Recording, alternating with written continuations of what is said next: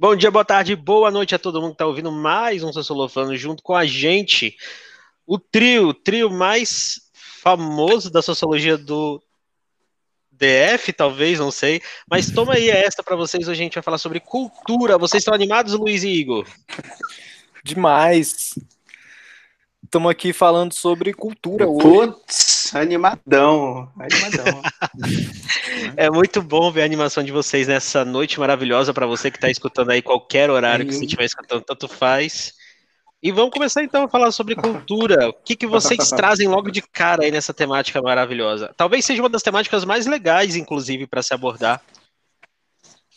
É, o Enem, o Enem, em geral, e a sociologia, para o ensino médio, sim, para a galera que está estudando sociologia pela primeira vez, a gente tem três grandes, três grandes, imensas áreas dentro da sociologia. Então a gente tem uma delas que é a cultura, que a gente vai falar agora para vocês aqui. Tem outro que é economia, trabalho e tal. E tem outro que é política. A gente fala de movimentos sociais, direitos humanos. E aí cultura, ela é uma grande área que dá para a gente falar sobre vários assuntos, como, por exemplo, contato entre culturas diferentes, diversidade cultural. E aí a gente já pode cair aí para dentro do Brasil pelas três matrizes que o Brasil é composto e, e as relações entre essas matrizes e aí pode entrar vários conceitos que a gente vai falar para vocês sobre relativismo cultural, etnocentrismo, é, questão da identidade cultural, da diversidade, todos esses assuntos. Perfeito, perfeito. perfeito. É, e o interessante dentro de tudo isso, né, até é, trazendo um aspecto filosófico para dentro de tudo isso, podemos nos lembrar aqui de Aristóteles, né, quando ele fala de cultura. É, o, o homem ele é um animal social para Aristóteles, ele produz e ele consome cultura, né? Então, é, a cultura é que nos determina. Nós, nós necessitamos da cultura para estar dentro de um ambiente social, né? porque nós estamos produzindo e nós estamos é, é consumindo essa cultura. Então, é uma, é uma inter-relação dentro de todo esse contexto. Então, a cultura aqui para a sociologia, como o Igor falou, é um do, dos aspectos mais importantes aí ao lado de trabalho, ao lado de política, né? Nós temos aí um, um ponto central importante que é, é, falar de cultura. E tem Sim. um ponto aí que eu queria acrescentar, assim, justo no começo, assim, porque muitas pessoas no senso comum tendem a dizer assim, não, mas determinadas pessoas não têm cultura ou determinadas pessoas são mais cultas e tudo mais. Essa é uma, uma má concepção do conceito de cultura, uhum. que vem lá da ideia de cultura erudita, cultura das óperas e das coisas mais científicas, teóricas e tal. Só que, galera, a cultura, ela é um aspecto, assim, natural do ser humano. E isso é muito importante da gente começar a partir desse ponto, assim. Porque muito se fala da distinção entre, entre humanos e animais e tal, a gente nem precisa entrar muito nisso não, mas a própria natureza humana, ela é cultural. E como o Luiz colocou aí pra gente, a gente não é só a, a gente não só adquire cultura, a gente também produz cultura. Então o ser humano naturalmente, pela sua própria composição social, ele tem essa característica de tanto produzir cultura, de fazer com que surjam novos símbolos, novos significados, ele também é receptor desses símbolos e significados, que vai construir ele como ser humano, como um ser cultural, como um ser social, tanto nas suas identidades, os significados e visão de mundo que ele dá para as coisas. Então, não faz sentido algum dizer que alguém não tem cultura. Todos possuem cultura. Aí a questão é a diversidade que existe dentro dessas diferenças culturais. E aí, quando se fala de, ah, fulano é culto, fulano não é culto, isso é uma questão mais erudita, no sentido de que existe todo um pensamento colonial em cima de dizer que alguém é culto ou que alguém não é culto. Quando, na realidade, o ser humano, ele é naturalmente um ser cultural. A gente já escutou isso muitas vezes, ah, o ser humano, ele é um ser social, ele é um animal social e ele também é um animal cultural, porque ele produz símbolos e significados. E a grande questão é, símbolos e significados, eles não são iguais em todos os lugares. E aí que está o grande problema da cultura para a sociologia, para a antropologia e ciências sociais em geral. É, quando, quando você fala isso, é, porque não é que o indivíduo não tem cultura, é, o indivíduo não tem a cultura correspondente à sua expectativa. Então a preocupação não é do outro, a preocupação é tua, porque tu tem uma, uma expectativa que aquele indivíduo vá corresponder à tua realidade, né? Mas você não pode simplesmente taxá-lo de ser um ser sem cultura, porque o que nos determina é exatamente isso. Sim, as diversas maneiras de agir, pensar e sentir, né, socialmente falando, construídas num espaço histórico, político, econômico, fundamentam a gente em diversas maneiras, né? E até essa temática gera para a gente um debate atual que é o multiculturalismo, né? Que acho que boa parte da fala do Igor até culmina nessa, nessa ideia, né? Como o reconhecimento dessas diferenças grupais mesmo, em arenas públicas, tais como a lei, política, discurso estatal, cidadania, identidade, assim vai, e que isso vai distinguir dentro de uma grande dimensão é, dos grupos sociais pertencentes à, àquela sociedade específica e assim vai, como que eles vão se perpetuar e principalmente como que eles vão se consolidar e manter. E cuidado para você que está ouvindo a gente, porque a ideia de manutenção é uma ideia de manter aquilo ali funcionando. E principalmente porque a manutenção social, ela faz parte dos mecanismos institucionais da cultura. Lembrando que essas instituições, elas fazem parte desse ensinamento dos símbolos, como o Igor colocou. Os símbolos, eles são tudo aquilo que fundamentam as nossas expressões culturais. Então, eles estão na nossa fala, então eles estão na nossa língua como escrita, como símbolos de desenhos, como símbolos de acentuação que sejam. Eles estão nas nossas formas de expressões de vestuário, nas nossas formas de expressão de é, alimentação, de educação, de organização, de vários elementos centrais que a gente vai aprendendo e naturalizando desde cedo. E aí você que está aí ouvindo a gente agora tem saber que a naturalização é um processo pelo qual a gente passa desde as nossas formas de socialização primária sobre os elementos culturais que a gente compartilha. A gente naturaliza certas formas de interação social. Então a gente tende a acreditar que elas são assim porque elas sempre foram e que elas sejam naturais para a gente quando de fato alguns elementos eles são culturais. Vou dar um exemplo para vocês que estão ouvindo. A nossa cultura brasileira, ela tem algumas estruturações que elas passam pelo machismo, pelo racismo e assim vai, e que algumas falas que a gente traz, elas trazem esse elemento também. Havia uma discussão algum tempo atrás sobre a cor da pele para lápis de cor, por exemplo, e que foi questionada por alguns movimentos e por alguns grupos sociais como as expressões racistas brasileiras, ou até mesmo como outras expressões que a gente utiliza no cotidiano, como denigrir e assim vai, que também foram questionadas recentemente aí, a, transformando essa sociedade e fazendo ela refletir sobre os próprios padrões de língua, os próprios padrões de entendimento de símbolos e assim vai a relação simbólica ela é estrutural e ela é naturalizada, como também nas questões de gênero. Quando a gente divide os brinquedos entre meninos e meninas, desde criancinhas, para que eles brinquem de coisas diferentes, atividades diferentes, a gente naturaliza ações. Por exemplo, você que nasceu fêmea dentro da nossa sociedade brasileira, é muito provável que tenha recebido um fogãozinho quando criança, uma vassourinha, uma boneca para cuidar de bebê. Enquanto você, menino, tenha recebido outros brinquedos para interagir. Isso faz com que vocês naturalizem papéis sociais que são atribuídos para essa cultura, beleza? E esse papel social é como você dialoga com as entidades do, do, da sociedade em sentido geral.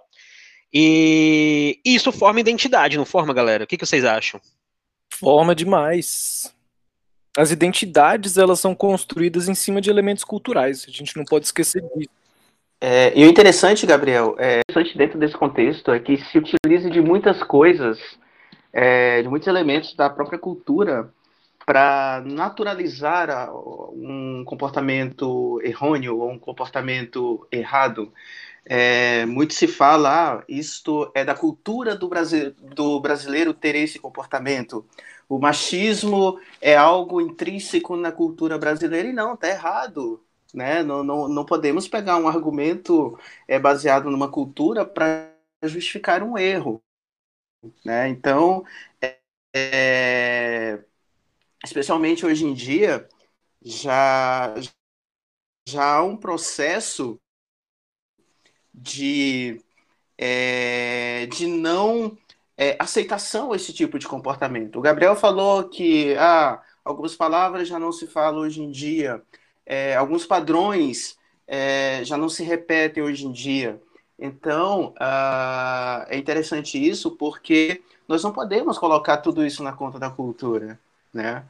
É, É um comportamento e esse comportamento ele é errado. Ele não quer dizer que faz parte da cultura brasileira que as pessoas, todas as, todos os cidadãos brasileiros compartilhem desse comportamento. É verdade. Isso que você está falando, Luiz, me lembra do seguinte aspecto da cultura, de que a cultura ela muda, ela se transforma ao longo do tempo. Então, isso é uma característica muito importante da gente perceber na própria evolução dos estudos da cultura, assim. Porque lá no início, quando depois do processo colonial, ser humano ele começou a perceber que existem culturas diferentes. No início, os caras, eles, os teóricos da cultura, eles tentavam fixar a cultura dentro de aspectos específicos daquela cultura. Então era como se fosse uma espécie de fotografia. E aí a gente tira isso falando assim, por exemplo, ah, porque os indígenas tem determinado tipo de cultura, ou brasileiro tem determinado tipo de cultura, ou os europeus. Então você fixa a cultura dentro de determinadas características e tira dela possibilidade de evolução, de transformação. Então, por exemplo, na cultura brasileira, é, todos os questionamentos em cima de expressões racistas, como a que o Gabriel citou, ou, por exemplo, símbolos determinados e direcionados para cada tipo de sexo ou cada tipo de gênero, e isso são construções culturais que mudam ao longo do tempo, e não só ao longo do tempo, mas também mudam de lugar para lugar. Então, o que a gente encontra aqui, a gente pode não encontrar lá. E isso é um dos grandes problemas da cultura. E como o Luiz falou, justificar determinadas atitudes individuais em cima de alguns aspectos culturais gerais é uma coisa um pouco de duas vias, assim, pode ser tanto, tanto para o lado bom quanto para o lado ruim. Por exemplo, justificar determinadas atitudes racistas por causa do histórico colonial que o Brasil tem, não justifica que o racismo seja, assim, naturalmente aceito, por exemplo, ou culturalmente aceito. Enquanto na realidade existem tentativas e formas de evolução desses aspectos simbólicos da cultura. Então, quando a gente fala de comportamento, quando a gente fala de crenças, quando a gente fala de determinadas normas formais ou informais sobre cultura, a gente tem que levar em conta de que esses, essas coisas elas mudam ao longo do tempo. E com essas mudanças a gente tem que se dar conta de que o ser humano ele se constrói ao longo do tempo, assim. Ele se constrói na medida que ele tanto constrói seus próprios símbolos dentro da sua própria cultura, quanto confronta esses símbolos com símbolos de outras culturas. E aí a gente começa a se deparar com a diversidade, com as diversidades que existem e lembrando que é muito difícil a gente discutir a cultura como um aspecto fechado e rígido, mas quando a gente fala sobre culturas diferentes, é difícil não conseguir cristalizar as culturas. Porque quando a gente fala, não, porque nos Estados Unidos determinadas atitudes, comportamentos são feitos de determinadas formas, e isso é diferente daqui do Brasil, por exemplo. E então, por uma questão linguística, de comunicação mesmo, a cristalização de uma cultura ela é, acaba se tornando necessária para a gente conseguir falar de alguns aspectos de um povo. Mas a gente consegue encontrar aspectos da cultura indígena dentro do ambiente urbano, a gente consegue encontrar aspectos da cultura brasileira em outros países da América Latina, ou aspectos da cultura norte-americana no Brasil. Então é uma coisa muito permeável. Só que ao mesmo tempo, para falar sobre isso, a gente tem que separar uma coisa da outra, para que elas fiquem mais claras, né? E também trazer à tona o conceito de globalização, né? Que nesse cenário que você cita, as fronteiras sendo rompidas de uma maneira tecnológica, midiática, assim, vai favorecer para os processos de diversidade e também de homogeneização. Em que sentido? A globalização ela traz um ideal de que a gente vai ter contato com o diferente, mas não necessariamente isso se torna verdade sempre. Em boa parte da nossa formulação cultural da globalização, houve uma dinâmica de homogeneização do espaço no qual o espaço ele começou a ser compartilhado em valores, seja políticos, valores sociais, sejam valores de alimentação, que dentro de uma cultura ocidental ficou bem evidente. E isso vai para as artes também, numa cultura mais pop, né, que vai para os filmes e assim vai, também vai para toda uma outra forma de representação, né? E esse ponto que vocês tocaram da identidade é muito legal de entender que a, a cultura, por ser um aspecto que engloba diversas formas de entendimento, até de definições, ela também pode trazer para a gente uma temática que é da formação identitária, e que no caso brasileiro especificamente, a gente pode ainda trazer a formação nacional como elemento central dessa discussão de cultura, até para entender nossas ideias de patrimônio, até para entender também nossas ideias de representatividade. E aí, como que vocês veem essa construção da identidade a partir da dualidade raça, etnia, e a partir da construção do etnocentrismo brasileiro e do relativismo cultural?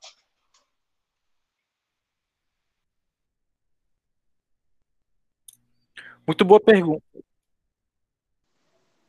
É, o interessante, Gabriel, é que é, aqui no Brasil, especificamente, é, isso é um tanto quanto complexo, né? Porque nós temos uma diversidade muito grande. O Brasil, é, viajar pelo Brasil é uma experiência antropológica, né? Porque cada, cada região tem um comportamento próprio, cada estado dentro dessa região tem um comportamento próprio. Tem, tem lugar aqui no Brasil que você não entende o que as pessoas falam, que estão falando parece que é um dialeto ou algo, algo do gênero, assim precisa de uma tecla SAP ali o tempo todo para é, para você identificar o que, que as pessoas estão falando. E ao mesmo tempo, é, quando você falou aí dessa questão do etnocentrismo, do relativismo, é, há uma intolerância muito grande aqui no Brasil para com o Brasil, para com o brasileiro propriamente dito, né? Primeiro, há uma intolerância de fora para conosco, é, é, isso é, é nítido, é, especialmente quando a galera lá de fora pensa o Brasil, já pensa de um aspecto muito negativo. Né? Ou é o cara que vai trapacear, ou é o cara que quer se dar bem em tudo, ou é o cara que, que é malandro, ou é o cara que não quer trabalhar, é o, enfim, tem, tem toda, toda essa questão. Aqui dentro do próprio Brasil, nós temos região é, intolerante com outra região. Nós temos o Nordeste que não é bem aceito no Sul, nós temos o Norte que treta com o Sudeste, e nós temos o Norte que treta com o próprio Norte. É, é muito louco, porque, por exemplo, para vocês terem uma ideia, um, um negócio tão simples como uma castanha pode gerar um problema. Se você chegar em, em Manaus, por exemplo, e pedir uma castanha do Pará, a, galera vai te esbrave, vai esbravejar contigo. Porque eles vão falar para ti, aqui nós não vendemos castanha do Pará. Aqui nós temos castanha da Amazônia, né? Mas se você chegar no, em Belém, por exemplo, e pedir uma castanha da Amazônia, eles vão falar, não. Voltando aí no que o Gabriel falou sobre globalização, e no que o Luiz falou também sobre o contato que existe, por exemplo, de culturas diferentes dentro do Brasil, a gente pode interpretar a cultura como se fosse um, prisma, assim, que quanto mais você se aproxima, ele pode se tornando mais complexo também, porque a gente pode falar, ah, cultura ocidental, que é uma coisa muito ampla e muito ambígua e muito, muito abstrata. E a gente pode falar de cultura sul-americana, a gente vai reduzindo cultura do Brasil, depois cultura do norte, e depois a cultura do Pará versus a cultura do Amazonas, por exemplo, ou de uma cidade. Então ela vai se tornando como se fosse um, um espiral assim que vai se tornando mais complexo. E um dos grandes símbolos, eu acredito, quando a gente fala de contato, de globalização, é o surgimento das metrópoles. Aí eu deixo aqui uma, um caminhozinho aberto assim para a gente falar sobre sociologia urbana depois, o surgimento das grandes metrópoles e tal, que são conhecidas como espaços cosmopolitas e multiculturais assim. Então, a grande metrópole, ela é o grande símbolo da globalização como um todo, porque a gente consegue encontrar várias línguas, vários costumes, e, e isso cria ali essa espécie de cultura mundial do cidadão do planeta ou coisas do tipo. Só que ainda assim existe conflito dentro desse, desse ambiente. E aí a gente consegue perceber uma coisa que se chama de alteridade, que é uma palavrinha aí que pode ser complicada para para vocês que estão escutando, mas ela é super simples.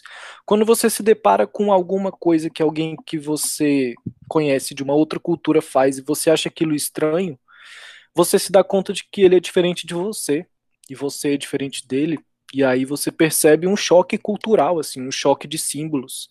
E você percebe, uai, você pode falar, nossa, que diferente. Ou você pode falar, nossa, que esquisito. ou fala, nossa, que coisa errada, ou fala, nossa, por que, que no nosso lugar não se faz desse jeito? Esse choque é o que se chama de alteridade. É quando você se dá conta de que você faz parte de um nós, que faz parte da sua cultura, e de que o outro faz parte do deles, que faz parte da cultura deles. E isso só é possível através do contato. E aí a gente tem duas possibilidades aí de, de interpretar as diferenças. Por exemplo, como, quando a gente pensa na diferença, a diferença ela sempre existiu dentro da humanidade. Só que essa diferença ela pode ser interpretada pela lógica da desigualdade, como se o diferente de mim ele é desigual e hierarquicamente superior ou inferior, ou ele é diverso e a gente consegue colocar as culturas em pé de igualdade assim. E na questão brasileira, a gente tem uma construção histórica da cultura que ela é muito complexa. Apesar de ser uma história curta, diferente de outros países do mundo, por exemplo, a, a junção da cultura indígena e das culturas indígenas, das culturas africanas, das culturas europeias, faz com que a gente se depare com um país que é multicultural. E aí interpretar o Brasil interpretar o brasileiro, entre aspas, e tentar entender como é a cultura brasileira no sentido de tanto de Brasis que existem, é importante a gente ter em mente esse conceito aí de, de alteridade, de, da gente perceber que dentro do próprio Brasil existem diferenças muito grandes sobre o que é o brasileiro. Porque não existe o brasileiro, existem os brasileiros, só que quando a gente vê o outro estrangeiro, gringo, por exemplo, olhando para o Brasil, ele vai pegar ali alguns elementos para tentar construir uma ideia do que, que é o Brasil, do que, que é a brasilidade, por exemplo, tentando fazer disso uma coisa mais uniforme e mais compreensível. E aí, como vocês aí que estão escutando, imagino e que conseguem entender isso, que existe uma dificuldade de nós mesmos brasileiros compreendermos quem é o brasileiro. Porque são tantos, e aí a gente percebe a alteridade com pessoas que são nossos iguais, assim. Somos brasileiros, mas somos tão diferentes. E aí a gente passa para o seguinte tema: como é que a gente consegue aí, Gabriel e Luiz, conseguir lidar com tantas diferenças e diversidades dentro do Brasil?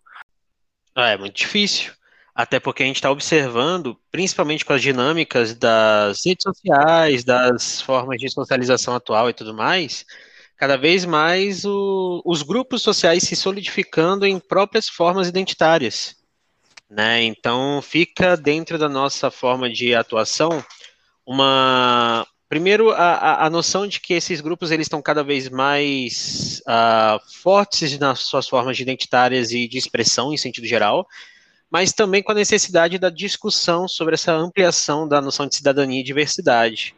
Então a gente precisa ver um panorama que favoreça os projetos educacionais e também de representatividade se ampliarem dentro do cenário nacional e que essa representatividade ela se dê tanto nos processos de comunicação como em processos de, de, de forma material mesmo das expressões culturais que a gente tem, da valorização do, dos patrimônios, sejam ele imaterial ou material, mas que as práticas elas sejam evidenciadas, principalmente de algum formato ah, estimulado tanto localmente, né, pela, pela que aquele próprio município ou estado, tanto na, na sua forma federada.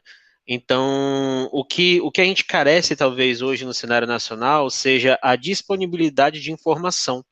Que, embora a gente esteja num fluxo informacional intenso, as nossas bolhas, né, tanto da internet quanto as nossas bolhas de grupos sociais, às vezes impossibilitam a gente conhecer o outro, que é aquela alteridade que você estava trazendo para a gente no comentário, que muitas das vezes a gente fica viciado em ver nós mesmos de outras formas, né, que a gente encontra o nosso próprio, próprio padrão dentro dessas formas de comunicação. Então, escutar o outro, ver o outro é algo complexo. E complexo atualmente, né? E, e ao mesmo tempo que seja complexo atualmente, é algo possível, mas que a gente está começando a, a, consolidar sistemas cada vez mais contraditórios, vamos dizer assim, mas que ainda assim abrem possibilidade para essa discussão. Luiz. É, o interessante é que vocês falarem disso, o Igor, aliás, como é bom ouvir o Igor, né? É assim sensacional assim, sempre enriquecedor. É, mas é interessante falar também uma questão. O Igor ele tocou nesse assunto, né? Que é o como o outro vê o, o brasileiro, né? Como o outro vê o Brasil. É, eu acompanho alguns vídeos, eu vejo os vídeos de, de alguns gringos, né? Que a galera adora viver no Brasil, adora mostrar o Brasil. E, e, e eu fico vendo e, e, pensando comigo, mas que Brasil é esse que essas pessoas estão mostrando, né? O cara faz uma trip, uma favela. Eu falei, mas essa favela não é desse jeito.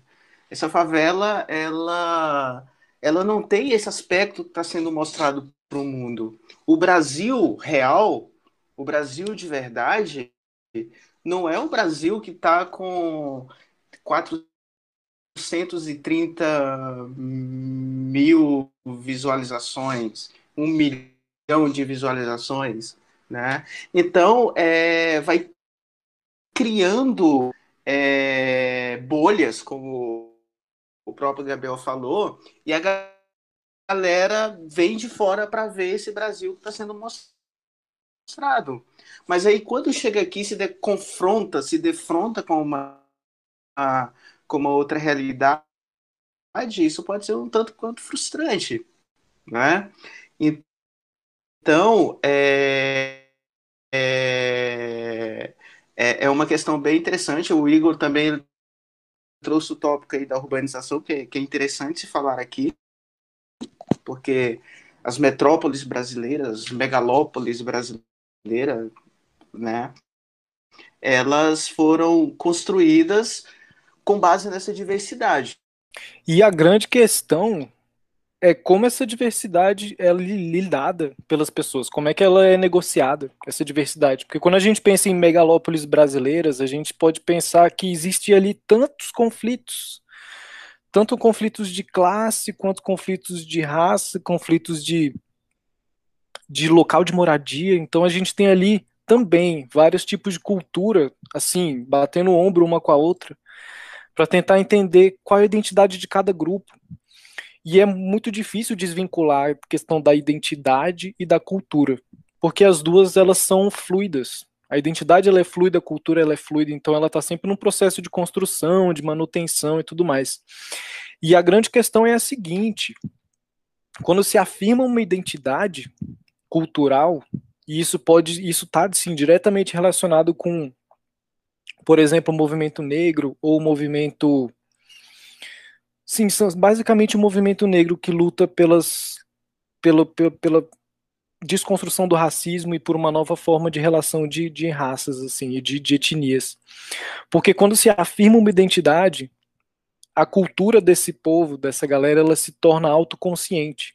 Muitos de nós não, se, não nos damos conta da cultura da qual a gente faz parte, porque como a gente falou no começo, essas coisas elas são naturalizadas. Então a gente pensa, uai, sempre foi assim, os grupos sempre se trataram dessa forma, então é assim que é, é assim que é a realidade.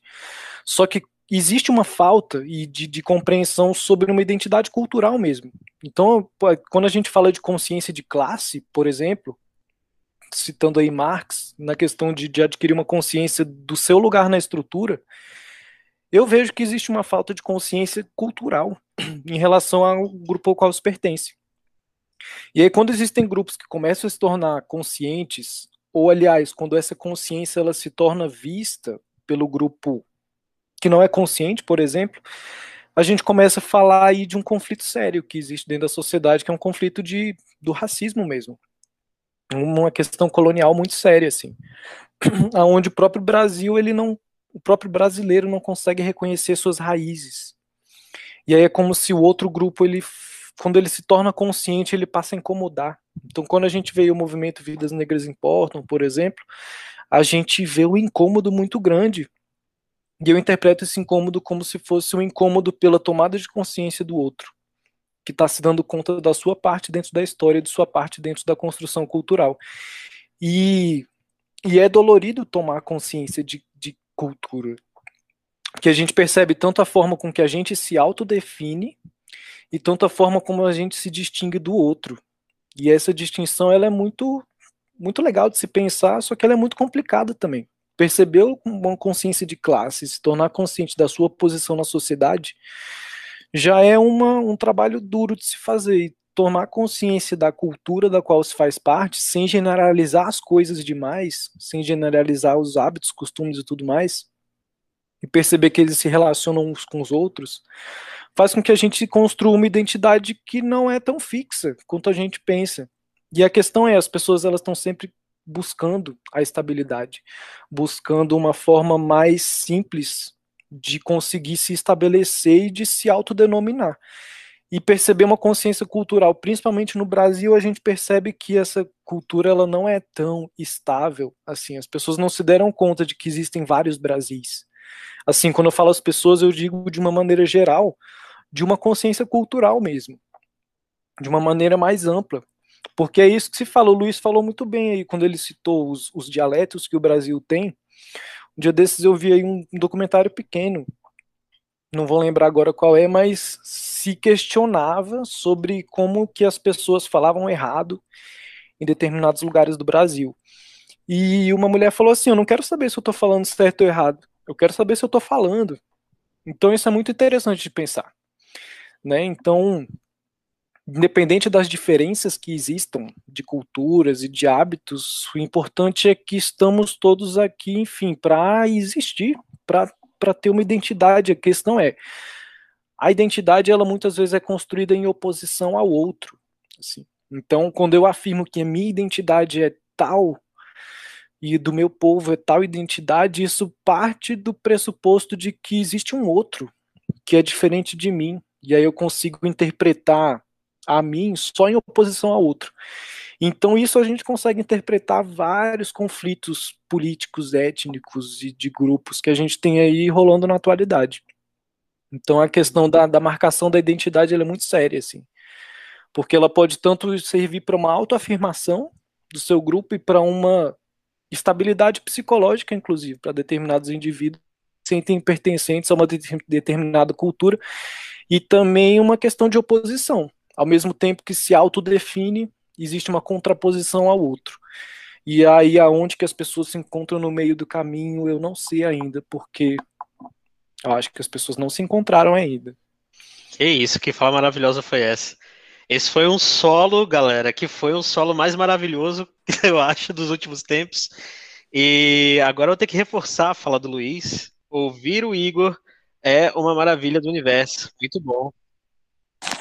Mas, o Sim, Gabriel, eu o acho que a gente tem que encerrar o episódio né? até, não tem nem como Mas o, o, melhor foi o final. Frases de impacto pra galera aí escutar. Frases de impacto, toma essa aí, ouvinte. Mas o, o melhor foi o final, né? As pessoas, o meio do caminho. Né? Exato, né? exato. Né? Não, é que ele falou, é, ele falou que as pessoas, as pessoas se encontram no meio do caminho, né? Mas é isso mesmo, cara. É, as pessoas Sim. se encontram no meio do caminho. Só que, é, é, Igor, é, é interessante falar aqui, até parafraseando o poeta, né? No meio, no meio do caminho, no meio do caminho tinha uma pedra, entendeu? Então não podemos esquecer que no meio do caminho tinha uma pedra. Sim, não, é, assim, bom. Então, na verdade, é, diante de tudo isso que, que, o Igor falou tão brilhantemente, né? É, pegando um pontinho do que ele falou ali, que é a, da questão dos dialetos, a, que no Brasil nem é dialeto, né, gente? É, é regionalismo que a gente fala aqui. Né? Eu me expressei mal no, no início. É, porém, é, tem uma fala aí de um apresentador de TV das antigas que ele fala que quem não comunica se estrumbica, né? Mas é, é aqui no Brasil nós nos expressamos assim dentro da nossa da nossa língua portuguesa e, e toda a sua diversidade também, é, é, o viajar pelo Brasil um estudo antropológico, assim, digamos, né? Falando nisso, tem um, não sei se vocês já viram esse documentário, fica como dica também já lá pro, pro finalzinho, que é o documentário do Emicida, Amar Elo. Ah, não é sobre, sobre raça, racismo, não é sobre rap, não é sobre hip hop, não é sobre. É sobre Brasil, é brasilidade. Né? É a formação do povo brasileiro, tá ali, é uma hora e meia, um negócio que passa que você que você não percebe e de repente você está se vendo na tela. Você está se vendo naquela história. Você está se vendo dentro daquela da construção cultural. Né? E, e, você sai empoderado dali e fala, caramba, eu existo, eu tenho uma história, eu posso contar a minha história, é, eu tenho um, um local aqui para chamar de meu, eu tenho, eu tenho um lugar de fala, né? Então, é, eu penso que, que, que nós aqui no Brasil, nós temos que efetivamente demarcar o território. Nós temos que defender o que é nosso, nós temos que defender a nossa cultura, nós temos que defender a nossa língua, nós temos que defender o nosso comportamento, porque isso é construído por nós. Isso é consumido. Muito bom, muito bom. É isso, galera. Como a gente já está estourando o nosso tempo, vamos dar uma pausa por hoje. A gente volta em breve com mais papo da gente aqui. Hoje foi sensacional. Muito obrigado vocês dois pela participação. A gente volta em breve. É... Hoje, medalhinha de ouro para o Igor, né? E medalhinha de, Opa. por favor, Luiz, fala mais. Tá muito, é muito tímido, muito tímido. Aqui não cabe timidez, não. Não é não, Igor? Cabe não, cabe não. Tem que votar para fora. Uma coisa e... vai levando a outra. Uma coisa vai levando a outra. Acho que já, já vamos começando a ficar mais solto em breve. E é isso, galera. Vamos agradecer aí os ouvintes da gente. Espero que vocês tenham gostado. A gente volta em breve para mais papinho com a gente. Beijocas para todos. Falou, galera.